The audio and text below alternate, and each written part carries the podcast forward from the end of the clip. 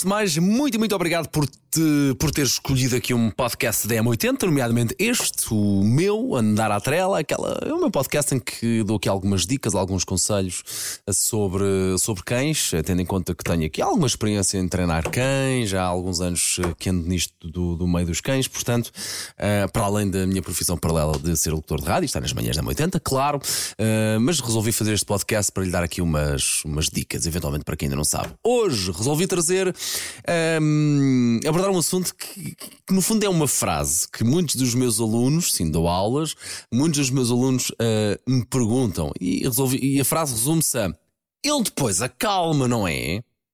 Bom, muitas vezes, e bem, os tutores uh, requisitam os meus serviços nos primeiros meses de vida do, do cachorro e perguntam logo isto. Eles acalmam depois, não é?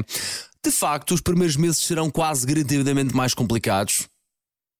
Até podem não ser, porque o cão não vem ensinado sobre o que é viver neste mundo dos humanos e muitas vezes os humanos nem sequer estão preparados uh, realmente para ter um cão, nem, nem sequer sabem comunicar com ele. Portanto, uh, até pode ser apenas uma questão de protocolo naqueles primeiros meses. Agora há coisas, a meu ver, coisas, coisas que não mudam.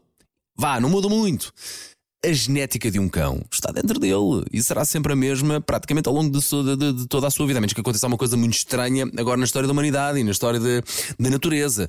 Se um cão, uh, se tem um cão que geneticamente tem tendência para ser fisicamente mais ativo, com disponibilidade mental para gostar de brincar muito, ou se por outro lado tem um cão muito pachorrento, que gosta de estar no seu canto, ao longo da vida, de, da vida do cão, isto até vai poder ser limado, mas diria Uh, que não espere mudanças radicais. Sobretudo, pode acontecer, mas a estatística não joga a seu favor. Uh, sobretudo se não for um tutor muito experiente e conhecedor do que é treinar um cão para puxar pelo cão ou para acalmar um cão. Claro que à medida que o cão for chegando à idade sénior, a parte física vai se manifestar e provavelmente aquelas correrias loucas pela, pela, casa ao fim do dia vão ser menos frequentes. A destruição eventualmente também vai ser menor, mas na parte das vezes o cão não muda muito.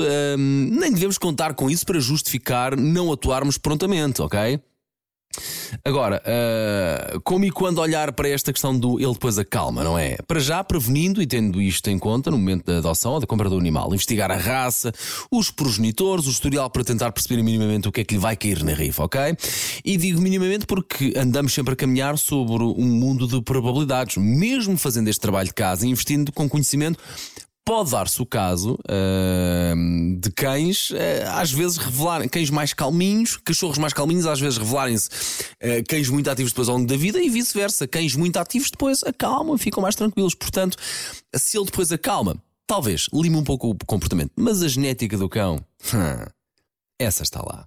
Para a semana, Novo episódio do Andar à Trela. Obrigado, um, ehm, obrigado por ter desperdiçado. Oh, então onde é que eu tenho a cabeça? Obrigado por me terem prestado aqui uns minutos para, para me ouvir falar sobre um tema que eu gosto muito, que são cães e o treino canino. Até para a semana!